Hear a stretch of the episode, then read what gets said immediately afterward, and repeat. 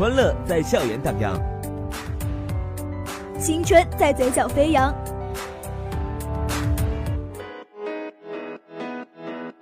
点击校园，点击校园，讲述生活里的青春故事，定格最精彩的校园画面。在这里，在这里。校园资讯，生活点滴，与你相遇，与你相遇。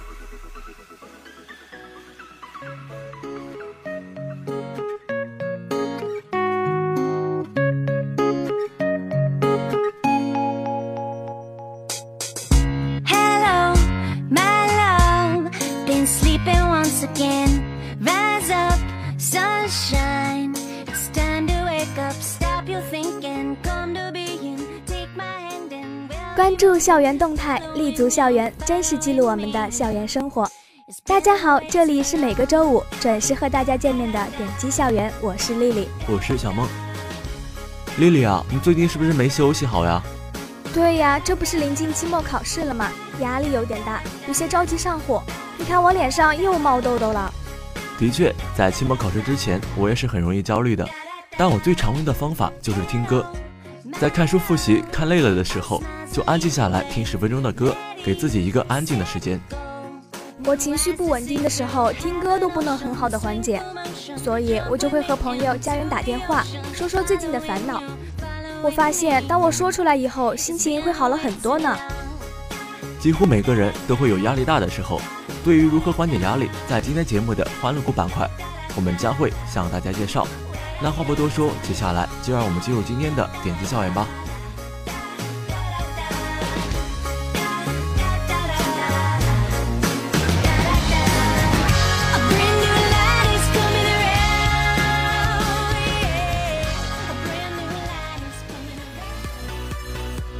青春乐章，最炫校园生活，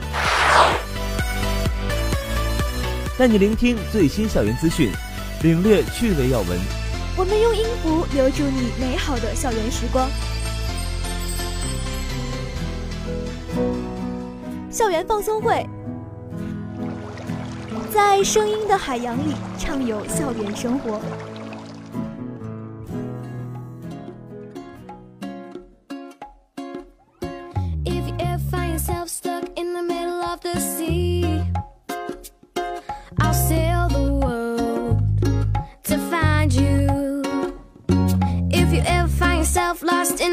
音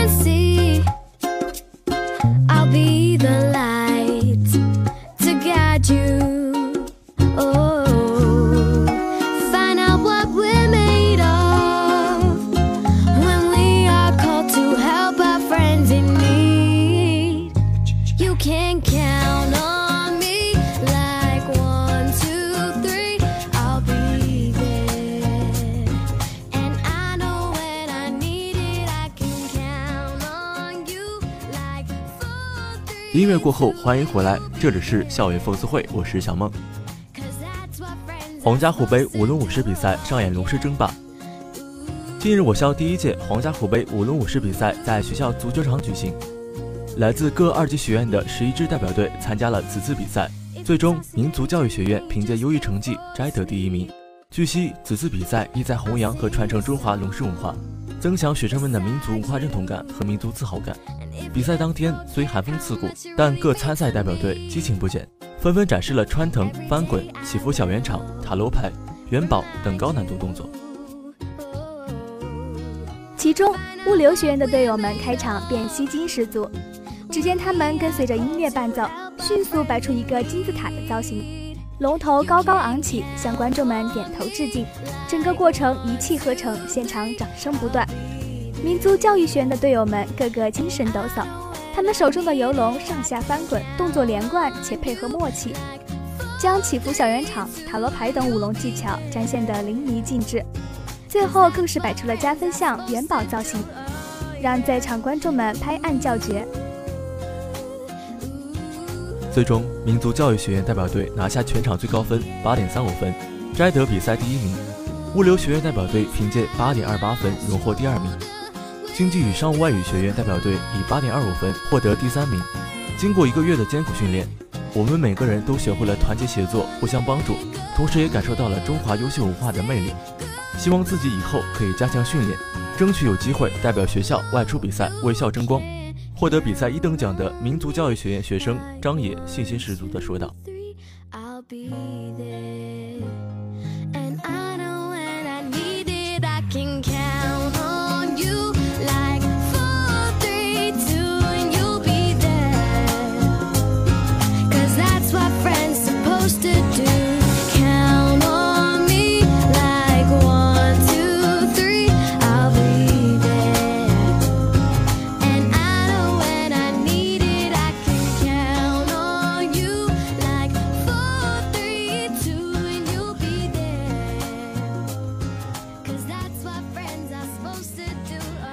省高校后勤烹饪大赛在扬州大学举行。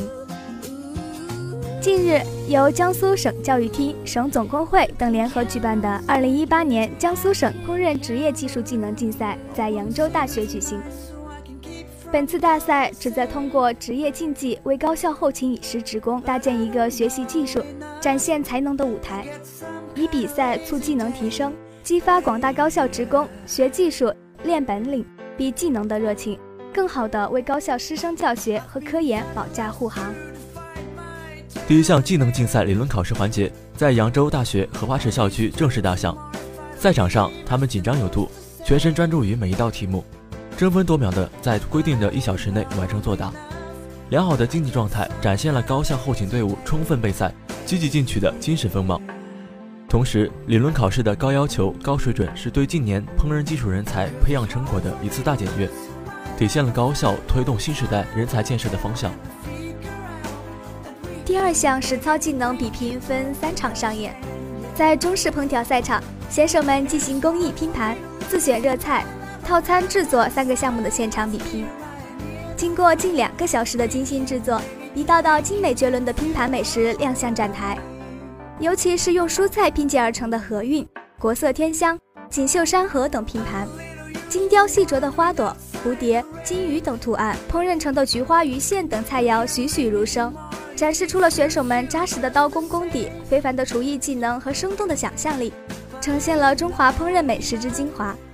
高手云集的竞技现场令评委和观摩者叹为观止。在中式面点的赛场上，比赛异常热烈。揉面、捏造型、摆盘、做点缀，有条不紊。经过选手们的巧手制作，以创意造型，一只只生动可爱的足球、小老鼠、葫芦等象形面点呈现出来。各式面点如同有生命力般在参赛选手们的手中穿梭，娴熟精准，雅致优美，充分展现了赏心悦目的岗位气质和精干朝气的精神风貌，彰显了高校后勤饮食员工们娴熟的操作技能和创意创作的艺术水平。本次技能大赛是在全省上下积极开展岗位练兵、技能比武的基础上开展的具规模、提水平、凝心智、聚心力的技能竞技活动。大赛从发动到实施，全省各级部门和主承办单位高度重视，全省高校后勤烹饪职工踊跃参与，形成了立足岗位、创先争优、勤勤恳恳为公、兢兢业业为将的职业风尚。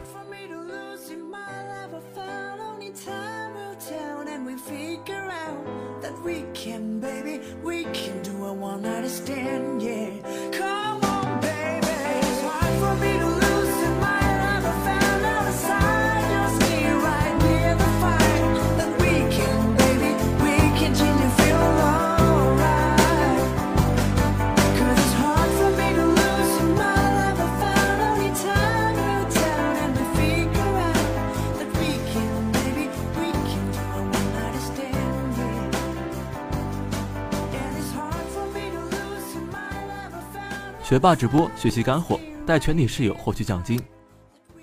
多多带你学高数，数据结构重点整理，高数学习五部曲。这是武汉市武昌手艺学院物联网专业大三学生陈玉在自己的公众号“多多的语文化”里分享的学习干货。近年来，他通过分享原创学习笔记和线上直播讲题，帮助了不少学生实现了从挂科到获取奖学金的弯道超车。二零一七年起，程昱在公众号上整理上传了自己四十七份学习笔记和专门制作的学习 PPT。他字迹工整、内容详实的学习干货，立马引来了逾千名大学生关注。在多多的语文化公众号中可以看到，程昱制作的 PPT 图文并茂，极富新意。在讲解模拟电子技术课程重难点的 PPT 中，他用表格和平面图来明确半导体三极管的构成和功用，让枯燥复杂的定义变得容易理解和记忆。谈到创办公众号的目的，程昱说。刚开始是为了方便自己学习，后来因为许多同学向他询问题目或者借课堂笔记，他便决定在公众号上与大家分享学习干货。程昱的室友小哲在上学期电路理论这门课程中挂科了，假期时小哲通过程昱在公众号里整理上传的复习资料自学，遇到困惑就及时的私聊程昱，最终小哲以八十多分过关。在程昱的帮助和影响下。他的室友们各科成绩显著提高，并在大三期间全寝都获得了奖学金。除了微信公众号，程昱还自建了一个群，该群已逐渐发展成为湖北省高校高数交流的一个平台，供各大高校学生学习交流。谈到公众号今后的发展，程宇表示，不会忘记自己的初衷，依然会以服务师生为出发点，即使将来毕业了，也会让学弟学妹们把公众号做下去。他说：“我想把这种上学互助的精神传递下去，希望学弟学妹们能越来越优秀。”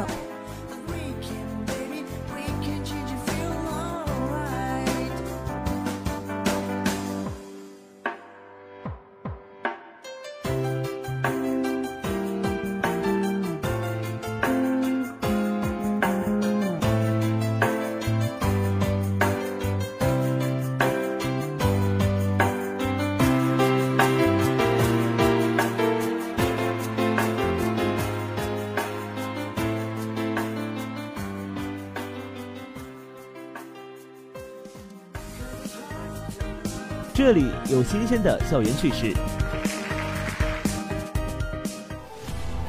这里有动人的青春故事，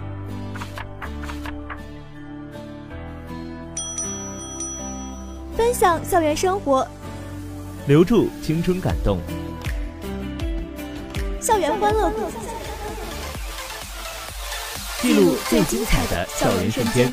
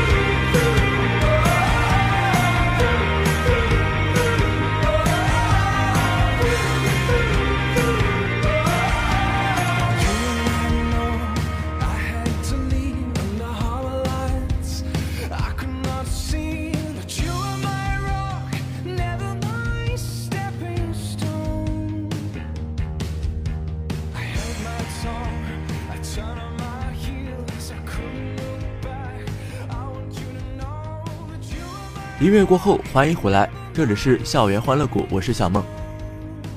说到压力大呢，我可是深有感触，常常因为感到压力而导致每天都睡不好觉，那感觉真是太酸爽了。但是渐渐呢，找到了解决方法，下面就让我来介绍一下吧。一，做好时间管理，很多人都不善于管理自己的时间，如果能够恰当的安排时间，那么我们每天的生活就不会显得很乱，同时。乱就意味着失去了控制。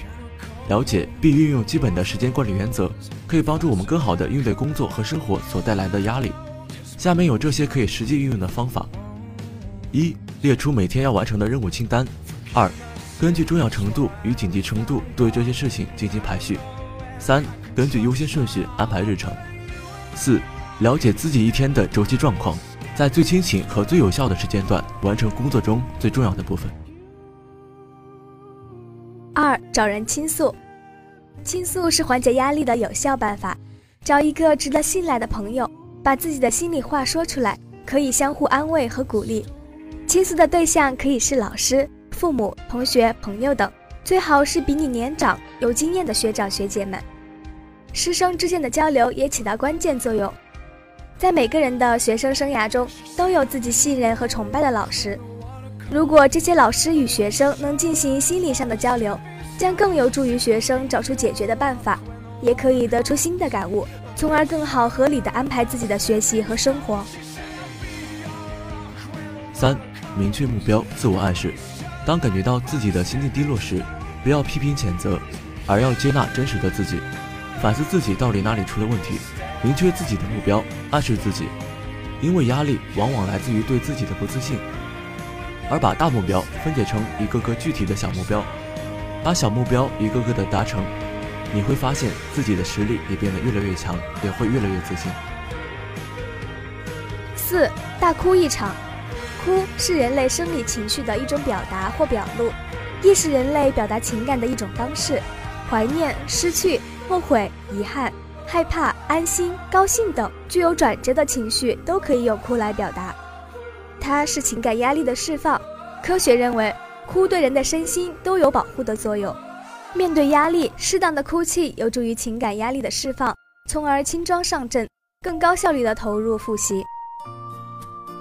五、体育锻炼时，当运动变成生活的一个部分，你会惊奇的发现有一种美好的感觉。